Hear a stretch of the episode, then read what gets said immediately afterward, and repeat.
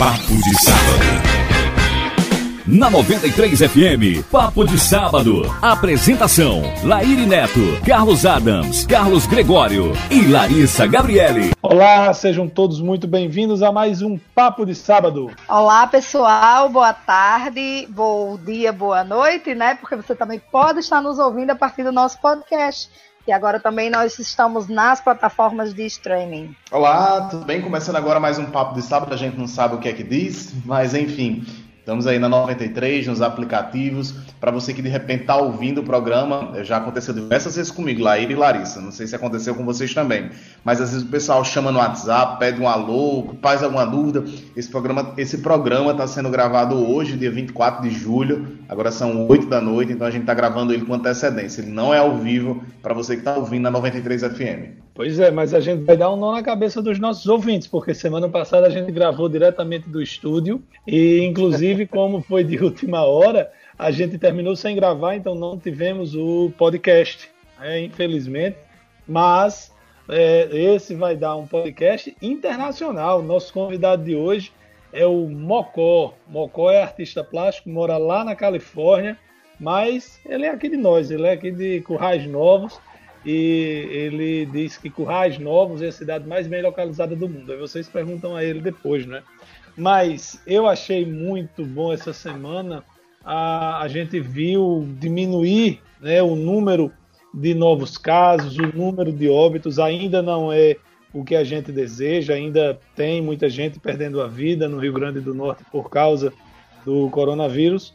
Porém, a gente já começa a enxergar nem que seja uma fagulhazinha no fim do túnel, as coisas estão realmente ficando menos ruins. Eu só digo melhorando quando a gente puder viver em paz. É, e o bacana, assim, é que também me empolgou muito essa semana já o plano de retomada das coisas, né, acontecendo, ganhando forma, e acho que a, a gente vai falar mais detalhadamente sobre isso, mas é importante também reforçar que não relaxem, né? O vírus continua por aí, as coisas continuam ainda muito difíceis, apesar de estarem reduzindo. Então, mantenham as mãos higienizadas, não abandonem as máscaras, porque o pico está passando, mas a pandemia ainda não passou, né? É, e em outros lugares do mundo a situação está muito ruim, tanto é que nós tivemos recordes essa semana de novos casos no mundo. No Brasil também a situação ainda é muito ruim nós tivemos, infelizmente, passamos do, de 85 mil óbitos por causa do coronavírus. O, tem poucos estados do Brasil e, graças a Deus, a gente é um deles, né, que os números estão é, amenizando. Porém, ainda, infelizmente, muito é. grave, muito grave. Mas vamos e falar. mesmo assim, não, só complementando, e mesmo assim, amenizando, mas é sempre bom salientar que o Rio Grande do Norte teve mais de 45 mil casos confirmados e mais de 1.600 mortes. Então, para a gente ter muita atenção e cuidado ainda com o coronavírus. Antes de fechar essa pauta de corona, eu não sei vocês, eu tenho um grave defeito. Eu esqueço muitas coisas, tipo, é, eu sou muito esquecido. Eu saio de casa para levar um papel, esqueço em casa, tenho que voltar, não sei, é um, é um grande defeito meu. E agora a gente não pode deixar de esquecer de sair de casa com a máscara e com álcool em gel. Alguém de vocês já saiu de casa sem um EPI desse, que eu vou chamar de EPI, e teve que voltar, porque, tipo assim, esses dias eu, eu, tô, eu dei umas pedaladas, aí quando eu comecei a pedalar de capacete e tudo, eu disse, a máscara. Tive que voltar para casa para pegar a máscara. Mas vocês já passaram por esse tipo de situação de esquecer alguma dessas novidades que a gente vai ter que carregar durante um bom tempo aí? Eu deixei o estoque deixei... no carro já. Essa é a sua tática, né? É, para não esquecer, porque senão eu esqueço também. Ai, sem dúvida alguma. E antigamente, é, há muitos anos eu escutei uma piada assim, dizendo que era o kit babaca, que era o cabo que chegava numa mesa de bar, aí colocava a chave do carro, a carteira em cima da, da mesa e o celular. Quando o celular era um item de luxo, né? Só que hoje todo mundo tem um celular e muita gente tem mais de um. Aí toda vida que eu vou sair de casa, eu boto a mão no bolso para ver se está a chave, a outra para ver se está o celular e para ver se está a carteira. E agora, meu amigo? Álcool eu tenho em todos os lugares onde eu ando. Eu tenho álcool na, no meu trabalho, eu tenho álcool dentro do carro, em casa eu tenho em todos os lugares da casa, para não ter perigo de esquecer. Mas é realmente mais uma coisa para a gente lembrar. É mais um item. Eu já fiz essas voltas. É para cima e para baixo agora com tubinho de álcool em gel, que eu já perdi algumas vezes esse tubinho. e com a máscara também, porque a gente. Esses dias eu tive um pesadelo, que eu saí de casa sem máscara. Foi péssimo, porque a gente tá sonhando muita coisa estranha, né? Você tá sonhando? Eu sonhando coisa, coisa estranha? estranha? Vocês não estão sonhando coisa estranha, não, nessa quarentena? Agora tá mais tranquilo. Mas no auge da quarentena.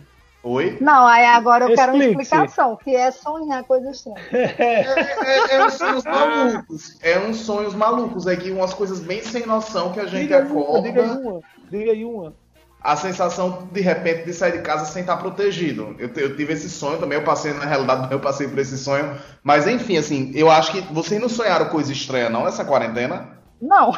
Eu, eu não. Na verdade, eu saiu até estudo. Eu estou aqui aberto no site da BBC News. O, saiu um estudo mostrando como a pandemia está afetando os sonhos dos brasileiros. Então tem muita gente sonhando. Eu sonhei muita coisa estranha já.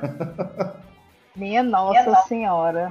É, eu, eu, eu acho que o Gregório escondeu o leite aí. Ele não, ele não disse. É, ele ficou com, ele ficou tímido. Acho que ele queria falar alguma coisa e não, não ter coragem. Não, mas eu pensei que vocês tinham sonhado. E eu achei que a gente já tivesse até falado sobre isso aqui nos programas mais antigos aí de quarentena. Mas saiu pesquisa, saiu alguns estudos. Inclusive, eu estou achando aqui é, a neurocientista Natália Mota, do Laboratório do Sono do Instituto do Cérebro da UFRN. Ela fala que a gente está vivendo um trauma coletivo, de forma que os sonhos refletem o esforço psíquico para se adaptar a uma nova realidade. Eu tive sonhos estranhos na quarentena e alguns amigos meus também tiveram esses sonhos malucos aí, as coisas bem sem noção.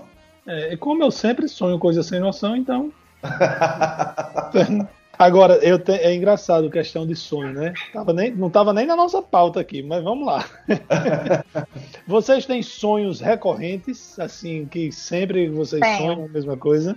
Não, eu não. Meu eu já... No mesmo lugar, tenho. Eu já pensei, inclusive, a fazer aquela história da terapia da regressão para ver se, ver se eu acho alguma explicação. Quando eu era criança, tenho. eu sonhava, era monstro. Hoje eu sonho ou em guerras ou ah, tipo com bandidos, ladrões. É sempre assim: eu estou com alguém que eu estou protegendo, outra força, vamos dizer assim, querendo matar a pessoa e me matar. Quando, como eu estou dizendo, quando eu era criança eu não tinha noção do, de uma favela, de uma facção criminosa, de uma guerra, então eu sonhava com monstros fazendo isso. Eu, prote... eu tentando proteger alguém e um monstro vinha. E, e esse sonho é impressionante, como eu tenho desde criança. É, Você quer um som mais estranho do que esse, Gregório?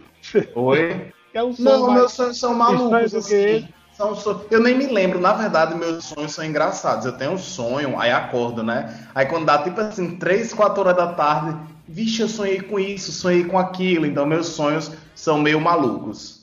Eu já disse a vocês e vou repetir a recomendação: leiam o Oráculo da Noite. Ah, é o que, é o que me prometeu, é? É esse mesmo. Ah, tá. Tá certo. Eu tô esperando até hoje, né? Inclusive, eu terminei o livro esta semana. Se você me pegar amanhã, eu já posso começá-lo. Ah, pronto. Foi super combinado. Tá dentro do carro de João. Eu vou pedir para ele deixar na sua guarita. Que até dentro do carro para ele entregar eu já coloquei. Sim, a gente tá ao vivo e vocês estão falando aí esses pormenores. Mas e aí, qual a outra É uma cobrança em rede, uma cobrança em, em, em rede mundial. Em, em rede tá mundial. Tá gravado, né? Ainda Como bem é? que tá gravado. Ainda vai, me de... ainda vai me deixar gravada.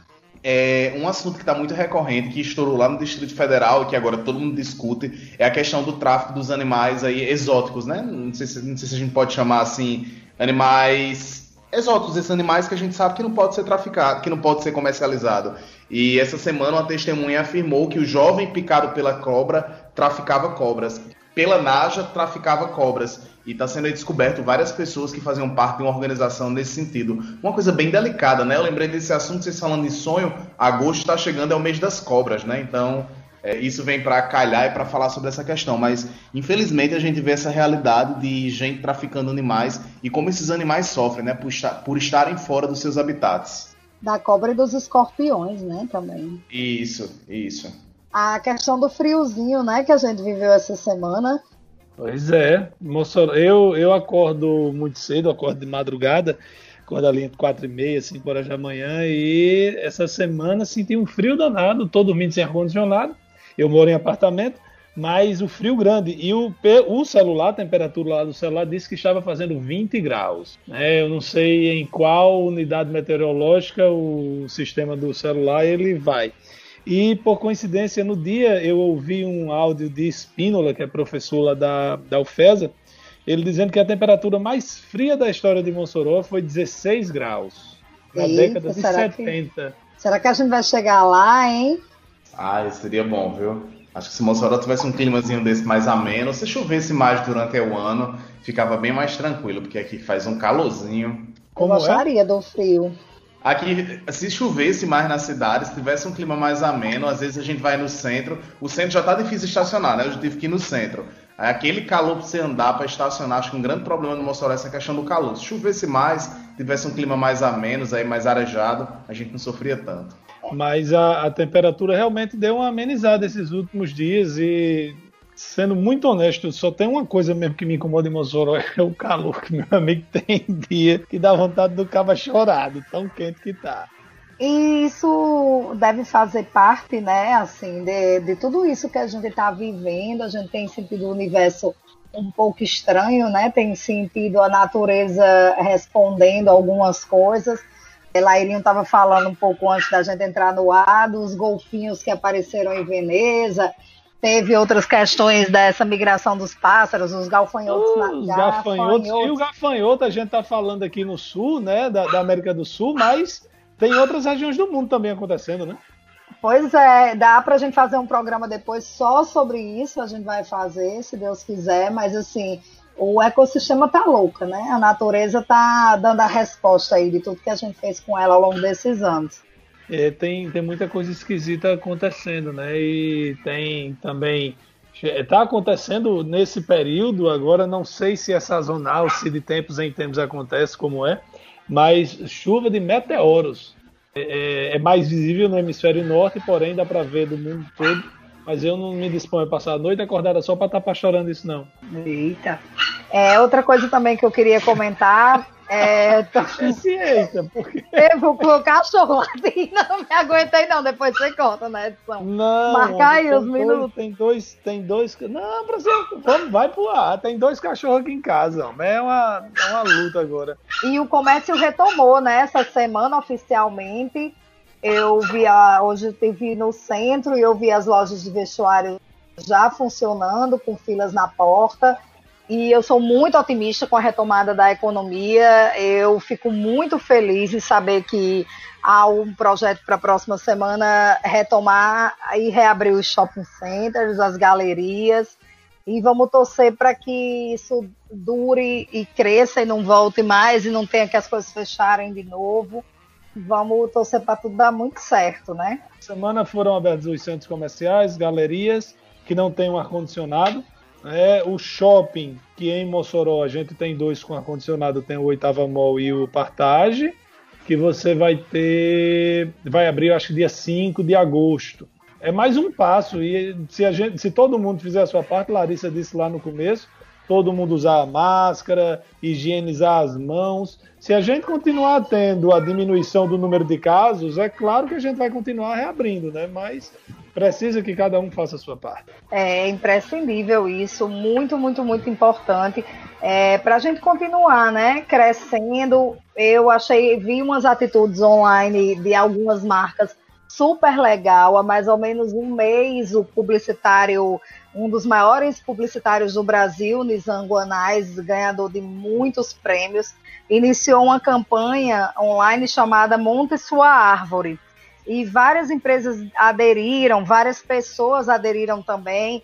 Essa semana o Burger King antecipou o Natal, então durante todo esse final de semana vai ter uma, uma brincadeira que a marca vai estar tá fazendo, né, como uma forma de acalmar um pouco os anseios, os desejos de esperança nas redes sociais. E acho que isso vai ser muito positivo, essa ação do Burger King. Eles já estão com a comunicação em cores natalinas, vai, é, vai incentivar as pessoas a fazerem o mesmo, porque o Natal é uma data que renova na gente a esperança.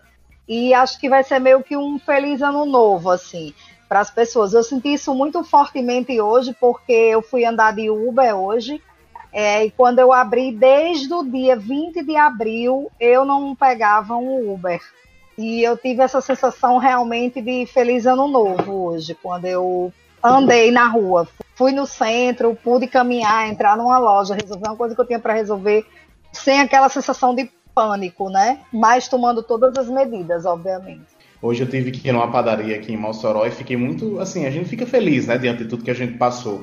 É, com movimento, assim, graças a Deus, é, lá tudo organizado, tudo devidamente afastado, mas o pessoal todo com máscara, então, assim, é, é muito bom, assim, acho que para a população é, é, bacana, mas para a gente, eu que sou empreendedor, assim, quando a gente começa a ver as coisas voltando, é, quem empreende, quem, quem tem um negócio, passou por momentos muito difíceis, assim, é, que não, não havia uma luz no, no, fim do túnel, assim. A gente esperava, mas teve momentos que realmente isso tudo mexeu e ainda mexe muito com a gente. Mas ter essa sensação de que as coisas estão voltando ao normal é uma alegria, uma felicidade muito grande. Eu realmente eu torço para que nós não, não passamos mais uma vez por aquela dificuldade que a gente passou aí no início da pandemia. Mas se Deus é, quiser, é, e o turismo voltou também, né, Gregório? É, eu vi já as agências se mobilizando, é, vendendo pacotes para você poder marcar a sua data de viagem. Isso é muito bom. Você sente Isso. uma sensação de um pouco mais de segurança.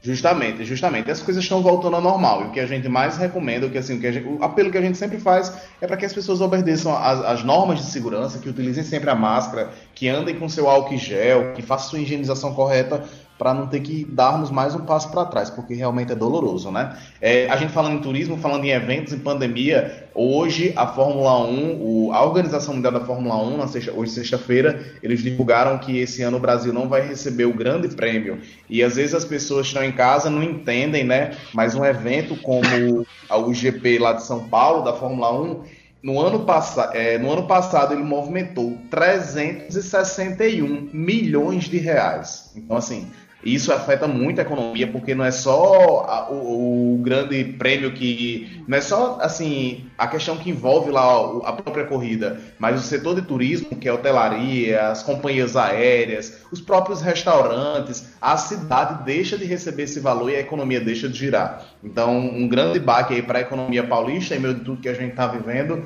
e também hoje o prefeito de São Paulo, assim como do Rio, assim como de Salvador, adiou o Carnaval de São Paulo. A expectativa agora é que ele aconteça ou no finalzinho de maio ou após julho, para não competir aqui com as festas juninas do Nordeste, né? Então, assim, os eventos estão sendo adiados e isso também está afetando a economia. Não é só diversão, porque às vezes a pessoa vê, ah, uma festa foi cancelada, isso, aquilo, mas isso é fonte de renda, isso é ganhar pão. Estou acompanhando aí a luta aí de alguns produtores de eventos aqui em Mossoró que estão se mobilizando para tentar superar esse evento. Então, a nossa economia ela é afetada com essa ausência de eventos, com esses cancelamentos mas se Deus quiser, isso vai passar e logo, logo a gente vai estar tá vivendo normalmente, completamente. O novo normal, né? Que a gente sabe que o normal vai ser diferente. É, inclusive, essa, essa, semana teve um, uma manifestação dos profissionais de eventos em frente à prefeitura. É uma situação muito complicada, porque você não pode estar tá simplesmente é, liberar eventos. E você não libera eventos porque você não gosta do pessoal que trabalha com evento. Você não libera evento agora porque não pode, não pode ter aglomeração. Então como é que vai liberar? Por exemplo, uma das faixas diz assim: será que é preciso mais luzes para que a prefeitura enxergue que os profissionais de evento estão sofrendo? Cara, todo mundo sabe que não só, nem só os profissionais de evento estão sofrendo. São muitos profissionais. Muitos, muitos, muitos. Mas o, o, o, por exemplo, o Hotel Termas, que é um ícone de Mossoró, está fechado. Não, não é porque não gosta do evento ou não enxerga quem faz evento, mas é uma. E também não foi nem o presidente Bolsonaro, nem a governadora Fátima, nem a prefeita Rosalba que criou o, o, o coronavírus. Mas tem que ter a responsabilidade, né? Uns têm, outros nem tanto, mas você tem que ter a responsabilidade. Infelizmente é um setor que está sofrendo muito, muito mesmo. Esse fim de semana, Muito. por exemplo, estaria acontecendo o Fortal. Né? O, o, o Fortal é, é, a maior, hoje a maior, sempre foi uma das maiores micaretas do Brasil, se não a maior, e hoje até uma das únicas que sobreviveu. Na, Fortal e Carnatal são das únicas micaretas que sobre, sobreviveram. E não tem o Fortal. Quantas mil pessoas são empregadas pelo Fortal? Seguranças nos blocos, garçom, equipe para montar a estrutura, para montar som, para alugar o painel de LED, o trio elétrico, as bandas, o hotel que o pessoal. É muita gente. E não está acontecendo, Fortal. Amanhã, inclusive, amanhã, é porque a gente está gravando aqui na sexta, né?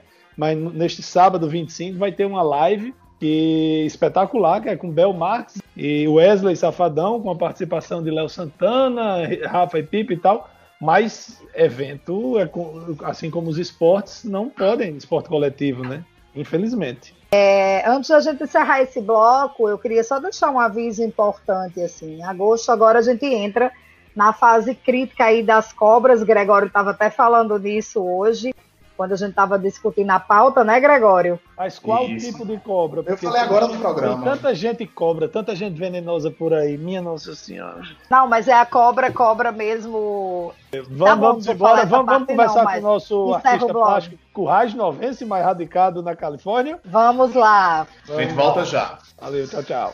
Papo de sábado. Na 93 FM, Papo de sábado. Bom, eu nunca faço a volta do, do bloco, mas estamos de volta para mais um bloco do Papo de Sábado, conversando com Rasmussen Sachimenes. Eu chamo Mucinho, mas ele mudou de nome lá nos States para Mocó. Eu nunca sabia, nunca tinha visto ele pintando nem um palito daqueles de picolé, mas quando foi para os Estados Unidos, o homem virou aí artista plástico e tem uma, umas obras fantásticas quem ele vai falar um pouco sobre isso. Mas ele é de Currais Novos, segundo ele, a cidade mais bem localizada do mundo. Não sei se ele vai querer dizer porquê, mas. Mocinho, meu irmão, seja muito bem-vindo ao nosso Papo de Sábado. Muito obrigado, Laí. Estou feliz, mas eu estava muito ansioso, né? Para que isso, Eu sou muito ansioso, então eu estava esperando isso como, como nunca. E principalmente para falar, estar falando com você novamente, né? E nós fizemos uma linda. É, é até suspeita a minha participação aqui, porque construímos uma amizade desde da puberdade, desde que a gente. Desde os 15 anos de idade, por aí, né? Ou antes. Não, mocinho. Eu, você é mais velho do que eu, pô. Eu já tava ali pelos 16, 17, você já tava com os 25, pô. Não, mas é, eu conheci Mocinho em Brasília em 95. Já tem 25 anos, bicho. Exatamente. Acho que você tinha uns 15, 16 anos. 16. É. Maravilha. Foi ótimo, foi ótimo, ótimo. e aí a gente tinha uma turma muito boa lá. E depois eu voltei para o Rio Grande do Norte. Lembro demais, Mucinho e, e Ney Júnior me levaram para. Ney, Ney Lopes Júnior, que hoje é vereador em Natal, me levaram para um restaurante para me convencer a não voltar para o Rio Grande do Norte. Mas naquela época eu não enxergava o que eles costuramos, costuramos lá tudo e começamos falando coisas boas, né? E viu que a gente não resolvia, a gente apertou na pressão psicológica, aquela a do medo. mas, mas Mocinho, diga, conta aí pra gente, como é que você foi para onde é que você mora hoje, como é que você foi para aí, como, é, como você começou a trabalhar, quando chegou aí, como foi a transformação até ah, as artes plásticas? Laíre, nós nos conhecemos em. Eu saí de Corrais Novos e fui para Brasília. Nos conhecemos em Brasília e você voltou para o Rio Grande do Norte, eu continuei. Num determinado momento, eu. Não sei, eu acho que a evolução dos meus dons artísticos. Eu botei na cabeça que eu, que eu queria abrir um restaurante. E eu comecei a fazer cursos de culinária, essa coisa toda. Já tinha uma companhia, um catering que eu atendia eventos, essa coisa toda. Tinha uma equipe de garçons, tinha um sommelier, era uma coisa bem refinada, né, na época. E o meu sonho era ter um restaurante. E a, a dica dos meus amigos restauranteurs, que a, a Mara, dona do Universal, Rodrigo, nosso amigo Rodrigo, a dona do Imaestre, que era um restaurante muito conceituado em Brasília também, no Lago, e disseram, olha, você tem que ter experiência fora. Rodrigo disse, a minha foi na Suíça, e aí a Mara disse: Não, eu, a minha experiência foi em Nova York. Eu disse: Meu Deus, então eu tô, tô lascado. e pessoal, os amigos de Currais Novos que estavam em São Francisco. Eu falei: Não, então eu vou para São Francisco. E todos, maravilhoso, São Francisco é maravilhoso, tem muito gay, gay gosta de comida boa, e você vai se dar muito bem. Eu digo: Então ótimo. E vim para São Francisco. Ah, na verdade, os amigos moravam numa cidade periférica totalmente fora da imaginação que eu tinha. Eu imaginava que ia trabalhar num prédio, uh, morar num edifício, pegar o elevador e trabalhar no restaurante da esquina para ganhar experiência. E não foi nada disso, né? É, as cidades aqui são todas muito distantes, você realmente precisa de carro, fazer tudo isso. E a questão da escola, ah, eu fui para fiz alguns cursos de culinária em São Paulo e depois aqui. E após quatro meses aqui, Carla e Daniel vieram me visitar. E ah, nós éramos, eu já, tava, eu já vivi com Carla uns dois anos, eu, Carla e Daniel. E eles vieram me visitar e resolveram olhar ao redor assim: não, mas vamos ficar aqui. Porque a escola que Daniel Carla viu para Daniel era maravilhosa, era a melhor escola que, que ele estava estudando em Brasília, né? Ela ficou encantada com aquilo, resolveu também apostar. E foi isso. E comecei trabalhando em restaurante, em outros trabalhos também, tipo quando você chega, você tem que fazer de tudo, né? Trabalhei em mudança, trabalhei com empresa que fazia as mudanças e você tinha que limpar tudo na casa para chegar os móveis novos, essas coisas todas. E aí foi muito interessante, foi um período muito bom, mas eu tive depois que, uh, que parar para aprender o inglês, porque que você, você tem que falar a língua do país que você está, não é verdade? Você não vai para canto nenhum. Então eu tive que. Meu inglês era, não era mediano, era, era péssimo. E você acha que sabe falar, mas na hora você não, não sai nada, né?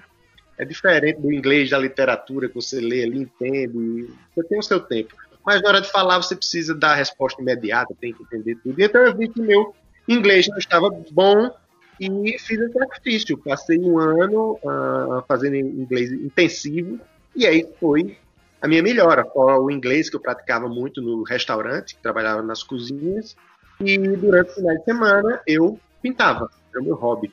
Foi assim, e até que eu construí uma coleção, e a minha coleção ela foi inspirada nas uh, no, no, nos nossos desenhos, nossa, no, nossa, nos caracteres do, cordel, né? Então eu colori aquilo, eu dei, eu dei humanidade, eu con, contemporaneidade, né? Aqueles, aquele aspecto. E aqui uh, foi visto de uma maneira muito positiva. Eu tive um convite para expor os meus trabalhos numa feira de vinhos em Napa Valley, e lá eu fui a sensação. Todo mundo, de onde é que vem isso? Isso aqui, quem é que faz isso? Isso é muito diferente, isso é único. Quem é esse maluco e tal? E era eu.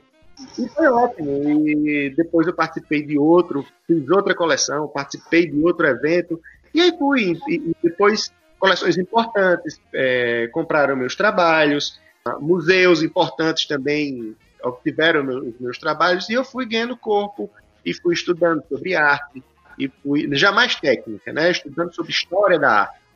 E aí eu fui ganhando a corpo e fui entendendo melhor como artista, melhorando a linguagem, não só a linguagem uh, técnica, a linguagem de história, mas também a linguagem essa que eu falo, que é a da tela para a pessoa, a energia que tem entre a tela e o, espectador. Mas você não pinta só em tela, né? Bom, quando você me apresentou como artista plástico, eu fiquei assim, porque eu realmente eu não gosto de ser chamado artista plástico. Eu sou artista visual. É assim que eu gosto de ser chamado. Porque uh, eu trabalho em vários tipos de, med de mídias. Uh, eu pinto cerâmica, eu faço taxidermia. Quer dizer, eu gosto de trabalhar. Com... explica, explica aí o que é esse negócio da taxidermia. É, é Rafinha, é? não, Ave Maria. Taxidermia é o empalhamento de animais, né? E até então as pessoas têm um tabu muito grande por não, não conhecerem, não saber o que é que se trata. É, mas é muito interessante, eu fiquei muito fascinado com esse, com a taxidermia. Então eu gosto, na verdade, de trabalhar com impacto visual, que choquem as pessoas, por isso que as minhas pinturas são grandes. Eu gosto de eu gosto de causar o choque, mas o choque bom, né? A coisa que você fique surpreso. Na maioria das coisas as pessoas têm um choque muito bom e, e, e tem uma sensação boa. Até no caso das taxidermias, né? Que pessoas ah, às vezes estão contra ou ficam assustadas, mas elas jamais esquecem quando vê. e a taxidermia é isso, é, é, é, é o empalhamento de animais. Aí no Brasil a gente chama empalhar, né? É. Eu, eu tive... Mal, eu fazer uma pergunta assim. Eu ainda sinto é, no Brasil Nós temos uma, uma, uma cultura muito desvalorizada, e nessa parte da arte plástica principalmente, mas arte na, visual, nessa arte. Pegar... É, mas, mas na plástica, principalmente na arte manual, né? Isso é, é, pior ainda. A gente percebe que o Brasil, por exemplo, é um polo na fabricação de, de coisas manuais e pinturas manuais como cerâmica, como porcelana, como aquela. Acho que é o barro cru, que hoje passa por uma temperatura um pouco mais aquecida e vira louça de algumas marcas importantes, mas assim, não há uma valorização. Eu não sinto que o brasileiro valorize isso, é, compre isso hoje, assim, de uma forma que a população ache isso importante. É, você sentiu esse impacto entre um país e outro? Você sente essa diferença? Não, não, é, é a mesma coisa. Olha, a arte, a consumir arte, você ir para um museu, você ver o um museu, ah, tudo bem, é acessível. Agora, consumir arte não é uma coisa tão. não é um comportamento de massa. É, exige uma coisa, um pensamento mais sofisticado, são pessoas que são mais sensíveis, uh, vem muito da educação, né? Eu, uh, eu acredito assim que os, os países uh, periféricos, eles, eles a moda, o comportamento, aquela coisa vai chegar muito depois lá, né? Então, é como se fosse uma onda. Ela começa, vamos supor, na Europa, aquele epicentro, e depois ele vai se espraiando. Então, é muito assim, a questão de, de comportamento, de educação, as pessoas que têm melhor educação, realmente elas são mais propícias a consumir arte porque elas são mais sensíveis, elas tiveram mais acesso à educação, elas leram mais. E questão de, questão de grana, isso não tem nada a ver. Né? É, é, arte é educação. O cara que tem grana, ele vai comprar um carro novo, ele vai comprar uma camisa de marca. Essas coisas que aqui não existe, né? Aqui você acha. É, as pessoas estão apaixonadas muito, acho muito bacana quem usa uma Ferrari, vai lá, tira uma foto da Ferrari. Ah, essas coisas aqui, quer dizer, eu pelo menos tenho vergonha desse tipo de coisa. Mas uh, o, o, a arte, ela, ela é isso, é um movimento que uh, precisa de muita sensibilidade para consumir, para consumir ter, consumir, você vê, ter acesso aos museus e para você consumir, ter na sua casa, alguma coisa assim. É, lá ele começou aqui o programa e falou que você diz que Currais Novos é a cidade mais bem localizada no mundo. Eu estou aqui desde que começou a entrevista com o mapa do Rio Grande do Norte aberto, tentando fazer essa leitura. Por favor, me ajude. Olha, Laíra, é muito, Laíra é, é muito bairrista, assim como ele. Nós tivemos alguns embates e tal. Essa, essa questão de, de, de currais novos, que é a princesa do Siridó, é o seguinte. Eu vou contar outra história. Certo? Chegavam para mim e diziam assim: Eu sou da tomba do elefante. Com aquele orgulho. Eu não sou da tomba do elefante. Eu sou, eu sou é do, dos documentos do elefante. Eu, se você olhar o mapa Currais Novos, tá ali, tem os documentos. o, o bairrismo faz a gente fazer essas, né, ah. Escreva, escreva, agora eu faço assim, escreva aí o nome Currais Novos e veja o começo do, do nome da cidade e o final da cidade. Não, é, é, é, é essa frase de, de Currais Novos, eu acho, até, eu acho até grosseira, é engraçada, mas é grosseira. A terra de ninguém, né? Zona de ninguém. Aí chegou e ficou sem graça rapaz, viu? Não, não, for pra dizer, Currais Novos é a cidade mais bem localizada do mundo começa no cu e termina nos ovos. É isso que eu digo. Eu tava querendo evitar isso, né? Agora eu queria fazer uma pergunta para vocês. Eu caí hoje no programa aqui de paraquedas, vinha participar e não fui, não sabia um pouco do seu histórico aí. Larissa já conhecia, já olhou no Instagram e tal. Eu dei uma pesquisada aqui e queria entender mais um pouco sobre essa questão da mocotopia. Me explique o que é isso para eu entender e para também despertar a curiosidade aos ouvintes do programa. Bom, a mocotopia é uma junção das palavras de mocó, que é o meu nome artístico, eu resolvi, eu me senti muito à vontade em criar um personagem. Eu acho que mocó, o nome mocó, como é é, é, é, tem, um, tem um apelo muito forte ao nosso estado, não só pelo algodão, mas pelo animal, pela condição do animal que era ali escondida, que era a minha condição artística, pelo, por tudo isso. Então achei que era um nome muito forte, um nome curto, porque não dava certo eu falar Rasmussen aqui, né? Porque ah, eu tenho que explicar muito, porque Rasmussen é um nome nórdico, eu sou do Brasil, ah, ia ser muito complicado, né?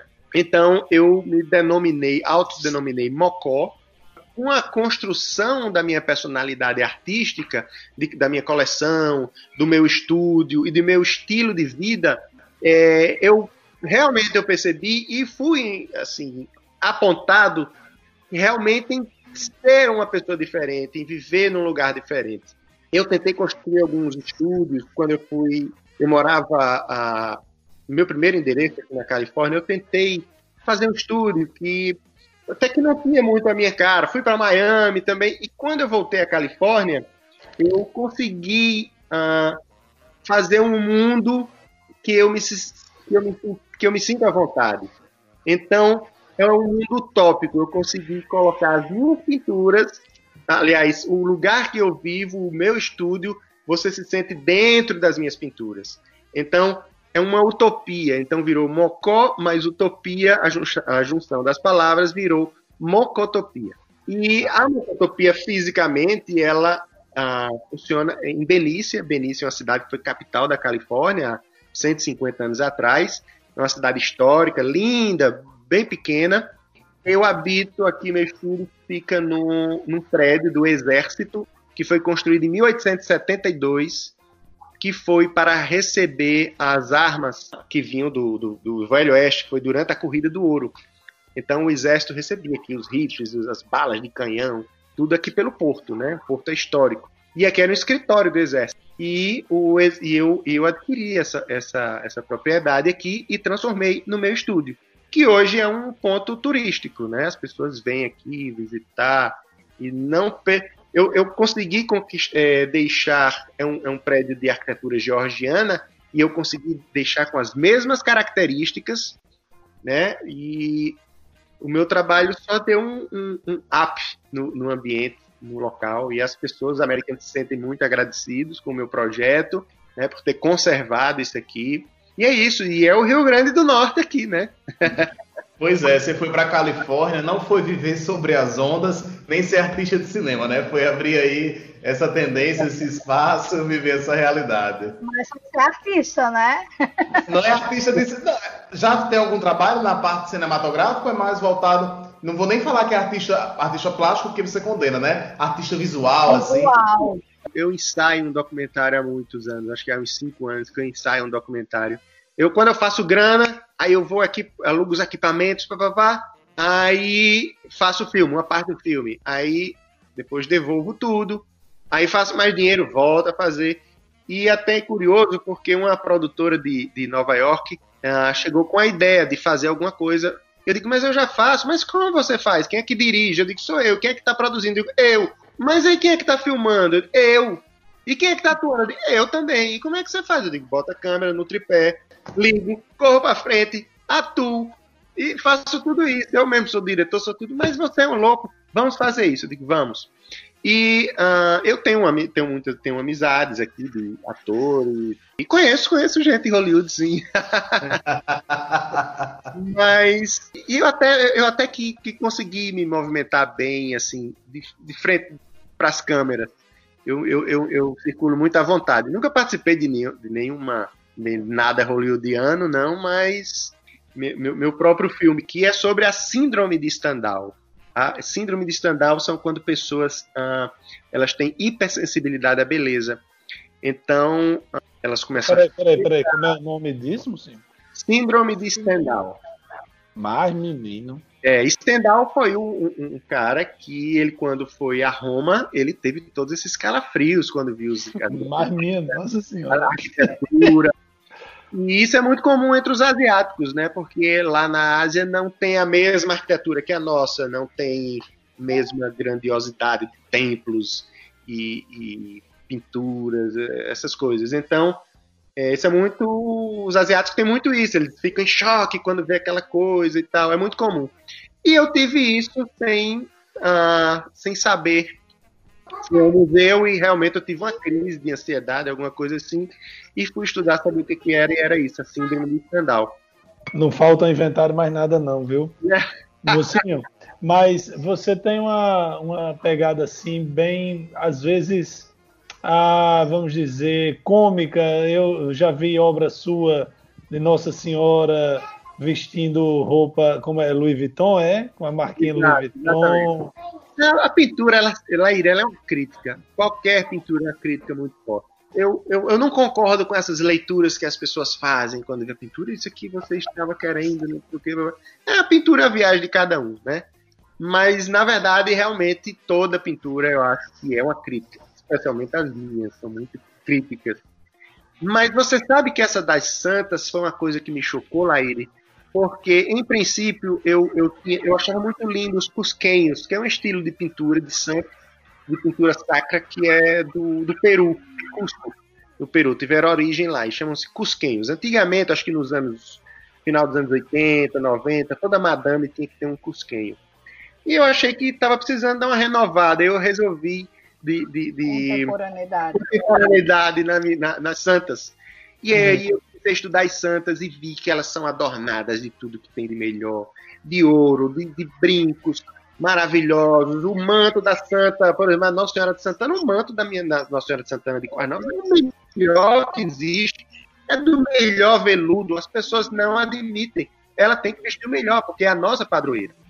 Mas quando eu passei a fazer isso, a colocar nas minhas pinturas o melhor que eu poderia, que eu imaginaria do mundo contemporâneo nas santas, eu recebi assim, críticas duríssimas. Mas isso é uma palhaçada, você está fazendo falta isso. De respeito. É falta de respeito. meu, meu Deus do céu. Então, quer dizer, mais uma vez, cada um vê de uma maneira, né? Alguma pessoa vê de uma forma muito positiva, outra vê de uma maneira muito negativa. Então, a, a mente humana é muito estranha. É, Mocó teve uma coisa que me chamou muita atenção desde quando eu vi seus stories. Você não perdeu o sotaque, né? Não, ah, não. Conta, conta, da história, conta da história de Goiânia aí, vá. O sotaque ainda é muito, muito potiguar. Você ainda fala cantando, ainda fala no Di. Mas, não existe sotaque mais lindo no mundo do que não, o nosso. Não há, também acho. Não existe, e é a minha diferença. E eu tava falando aqui, às vezes, quando tá falando inglês, aí eu, às vezes, eu capricho no sotaque brasileiro. Dá uma fechada, né? É, no sotaque brasileiro, porque também é bonito você falar. Tem um sotaque. É como no Brasil, quando chega um italiano, chega um americano, a gente não dá mais atenção, né? Bom, eu tenho, uma, eu tenho uma história engraçada. Eu tinha um amigo de Currais Novos que a gente ia para Natal, às vezes, ia para praia. Não, não vamos para praia, não, é muita gente é muito mal atendido. Vamos para casa de fulano, vamos não sei o que, lá na praia. Porque tinha os turistas e os, os caras das barracas davam mais atenção. Aí o meu amigo falou assim: não, peraí, comigo é diferente. Eu sei como tratar com esse pessoal aí lá das barracas. E a gente chegou lá e ele instalou o dedo e disse: tem cerveja lá aí? Aí o cara veio correndo, viu? um estrangeiro e deu certo. Então a gente foi muito bem atendido o dia todo. Mas... E outra coisa que eu queria falar também, assim, eu percebi que você leva a vida, é, a sua vida de uma forma muito leve, né? Uhum. É, você cultiva seus, seus próprios legumes no seu quintal. Eu vi todo o seu processo é, de cuidado, né? De plantio, de é, botar a sua própria semente, fazer o próprio alimento. E também me chamou muita atenção o respeito com, com que tudo isso é tratado. E eu tive uma impressão que nessa pandemia as pessoas, de uma forma geral, ganharam um pouco mais dessa consciência do olhar para dentro, do cuidado do, do cuidado com o universo, do cuidado com as pequenas coisas. Você acredita que a gente vai entrar em uma fase um pouco mais sustentável, que essa consciência de educação e de sustentabilidade, ela vai finalmente acontecer? Eu, eu acho que gente, nós já entramos. As pessoas mudaram completamente. Né? As pessoas já mudaram muito. Eu mudei, eu não era assim. Eu, eu tenho essa prática porque eu venho um restaurante, eu trabalhei em restaurante. Então, trabalhei num restaurante que era três estrelas no Guia Michelin, olha aí. E então era um restaurante que era farm to table. Eu tinha que pegar as coisas no sítio, na fazenda, que estava um quilômetro do restaurante, e preparar tudo. Então eu via o respeito que as pessoas realmente tinham com, com, com tudo, porque olha o trabalho que dá para plantar, olha o, o, carinho que você tem que o seu tomate saia daquela forma, que aquela, né, que aquela, aquela alface chegue ah, sem agrotóxico, sem. Então, quer dizer, eu também vem, vem, vem, e são de práticas anteriores. E o que as pessoas imaginam, as pessoas imaginam que aqui a Califórnia, as pessoas imaginam completamente diferente. As pessoas no Brasil, elas consomem somente o lixo que sai daqui. A música que sai daqui, que é consumida no Brasil, é um lixo. O modo de viver, de, de roupas, de tênis, de não sei o que, isso é lixo. Os Estados Unidos não é isso. Os Estados Unidos não é só tecnologia, os Estados Unidos não é esse, o estigma que o brasileiro tem. Aqui é, as pessoas são muito, vamos dizer assim, são muito humanas, né? São muito humanas e elas, bom, eu só percebi que a impressão que particularmente minha que eu tinha dos Estados Unidos quando eu vim para cá era completamente diferente, né? Então a vida aqui ela é bem mais humana do que a gente pensa. Ela é muito mais simples, muito mais simples. Não ah, não tem tanta tecnologia como as pessoas imaginam ter. Aqui ninguém vive no celular, aqui ninguém clica o dedo e as luzes acendem. Não é nada disso. Aqui a vida é, é, raiz mesmo, né? E você tá aí na. O modelo é exportado, o modelo é exportado, mas as pessoas não consomem isso tudo. Vocês estão me ouvindo? Sim, sim, sim. Então, sim. É, e você tá, porque eu falei aqui, aí o Mucinho continuou falando. Veja, e aí você tá próximo ao Vale do Silício, onde é o, vamos dizer, o berço tecnológico sim. do mundo ocidental. Sim. Né? E, e, você, quem, por exemplo, quem lhe acompanha, vê que você escuta ali blues, jazz, aquela música folk americana dos anos 50, 60 o seu, a sua casa, o seu estúdio, ateliê, não sei como é que você chama aí, o prédio que você pegou é antigo, ah, você gosta muito. E quando eu estive ele visitando, já tem muitos anos, mas você estava lá em Petaluma, não era? Sim, sim. E você realmente vê que o estilo de vida das pessoas não é necessariamente topado na tecnologia o tempo todo, né? Não. É, a não gente é. imagina Califórnia, São Francisco, Vale do Silício, imagina só o povo topado o tempo todo com tecnologia, né? É, é verdade. Mas, assim, há muitos tipos de tecnologia, né? Aqui é muito forte a biotecnologia, que é muito forte, que é muito pouco falada. Ah, quando a gente pensa em tecnologia, a gente imagina Google, Facebook, né? Esse tipo de coisa. Que não é só isso, né? Mas é, é aqui é, as pessoas têm uma vida raiz. Eu acho que por essa tecnologia aflorar tanto aqui, as pessoas têm medo e consomem muito menos. e eu tenho uma informação privilegiada, vou dizer aí a vocês, Mocinho está é, é, querendo fazer um, um, uma versão brasileira do que ele tem lá em São Francisco. Fale para a gente aí, Mocinho, como é que você está... Como, ah, é, Verdade. Eu, eu fui agora para o Rio Grande do Norte e passei uma semana em Antônio Martins. Fui a Martins, desci a serra, fui até Antônio Martins, fui na propriedade lá da minha esposa e lá a gente né, encontrou uma estação de trem em uma, uma casa lá que estava abandonada e ah, procurei as autoridades ah, e a gente entrou com requerimento as terras eram foram de, da Refesa foram devolvidas né, para os antigos donos. E a gente tem a intenção, já comecei lá a fazer tudo, de revitalizar a estação de trem e a casa, e vai ser, vai ser um lugar lá, uma cotopia maravilhosa para presente para os. Eu fiz isso aqui, por que, que eu não vou fazer no meu estado? Não é isso? Então a intenção é essa, fazer uma. Laíri, olha é o seguinte, é, é muita pretensão, mas você sabe que eu não tenho papas na língua, eu vou falar. Eu andei estudando muito sobre Monet, Claude Monet. Uh, ele uh, tem uma casa, ele viveu em Giverny, foi onde ele tem os jardins dele, que ele pintava, ele, ele tinha uma vida parecida com a que eu quero levar aqui, né? E eu achei que aí no Rio Grande do Norte teria tudo a ver fazer isso, ter um lindo jardim morar numa casa linda e receber as pessoas. Né? A, a, a estação de trem uh, vai ser, a Carla já idealizou, vai ser para workshop, ela vai trabalhar com a comunidade. É, é uma comunidade, é, é, esse lugar fica numa comunidade que são 36 famílias, são 86 pessoas.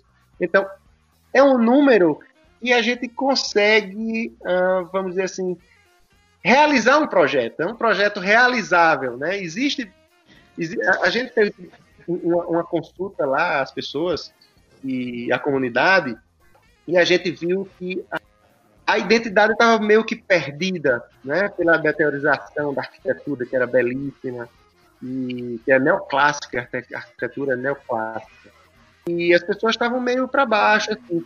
Quando a gente falou da intenção, a gente viu que a gente foi muito bem recebido e que as pessoas realmente elas querem também mostrar que são capazes de uma aptidão, de ter um trabalho, de ajudar, de participar de um projeto, de ser integrado realmente, não só na região, mas para o mundo, né? Porque é uma coisa que é do mundo, não, não é de, de Antônio Martins, nem é de Benícia, nem é da Califórnia, é do mundo. Então, as pessoas ah, se mostraram muito receptivas, e isso aí foi mais um convite para a gente tentar levar esse projeto à frente. Pois quando você vier, avise para ir visitar lá em Antônio Martins. Passo por Mossoró e pega. Tá Eita, pô. A estação de trem, a antiga estação de trem aqui de Mossoró, hoje é um principal palco das grandes festas da cidade, que a gente chama, inclusive, Estação das Artes Eliseu Ventania. Uhum. Interessante uhum. essa. Lá em Nízia Floresta, eu acho que é um restaurante, né? É uma cachaçaria, né? É, que é muito bacana. É. Eu tava dando uma olhada aqui no seu site, é, vendo o seu trabalho, assim, muito bacana, muito bonito. Agora, me explique um pouco, é, eu sou muito devoto dela, que é até a padroeira aqui do Mossoró, que é Santa Luzia. E eu vi uma tela dela lá e eu, nesse, nessa imagem ela tá olhando um pouquinho do lado. Qual é a sua interpretação? Tá lindo, tá incrível a tela, inclusive. ah, bom, eu, eu sempre trabalhei muito com os olhares. É, não existe pintura de mocó o caráter, a, o, o, motivo está rindo, não existe. Então, eu sempre tive uma pegada assim, meia melancólica, mas de humor. Né? As pessoas não estão rindo, sorrindo, mas elas estão com um jogo de olhar, alguma coisa. Então, especificamente da, da, da, dessa pintura, eu não lembro, porque eu preciso ver para saber. Deixa eu ver se eu consigo botar aqui no grupo do Skype. A gente tá, para quem está ouvindo o programa, a gente está fazendo é, a gente está fazendo. Opa, deixa eu mostrar aqui. Vocês conseguem ver? Você consegue ver aí? Na Não. tela? Ah, consigo. Tela. Consigo, consigo. Bom, uh, se você for ver, ela está olhando para o anjinho que está de óculos. Na verdade, todos estão. Não, só um que está ah. Ah, olha aí. Todos os, todos os outros estão olhando para o mesmo anjinho. Ah, sim, sim, é verdade.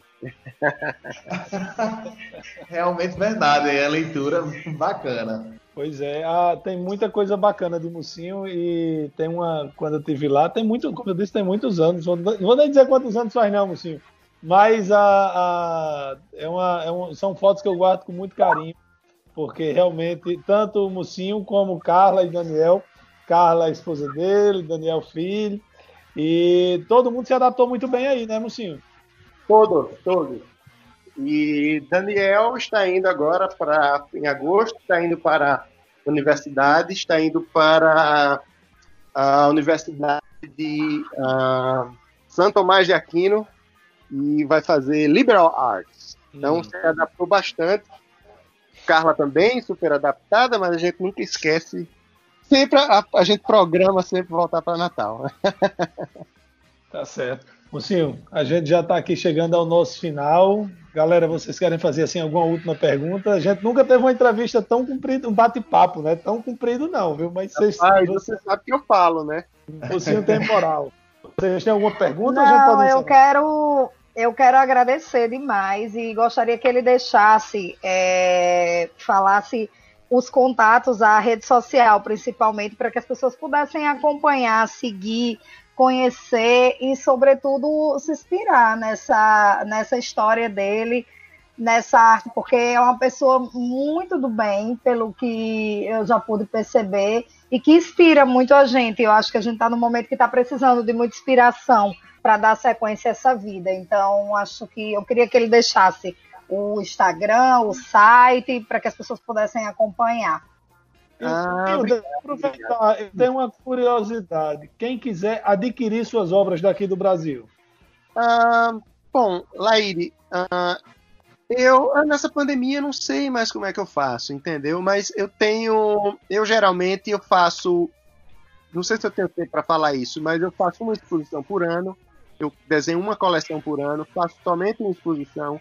Dessa, aqui na Califórnia, dessa exposição eu levo para o Brasil pego as do Brasil, levo, levo para Miami, que eu tenho galerinha em Miami, e faço uma.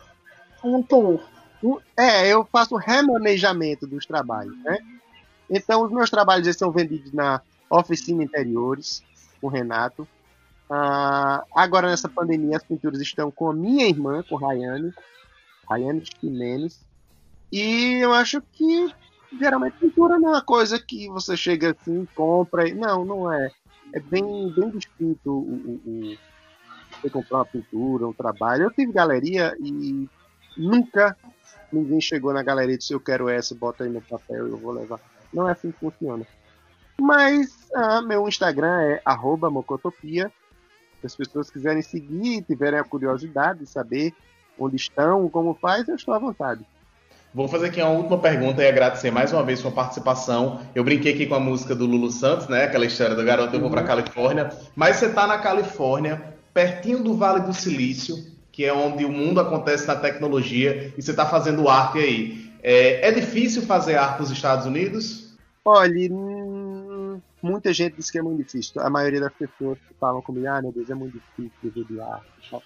Não sei, depende da, da sua grandeza, depende do que você tem ah, das suas perspectivas, da maneira que você circula, da maneira que você se expressa. É, para mim, a arte sempre foi construtiva, sempre, em todos os aspectos. Né? A, eu e Carla, a gente conversando, a gente descobriu que a gente resolveu seguir na contramão da, do Vale do Silício, que mexe com tecnologia, que vai. A gente não, a gente voltou no tempo. E eu acho que isso é um dos motivos do sucesso, é o diferencial, é tentar trazer para as pessoas o conforto da boa memória, da, da, da nostalgia.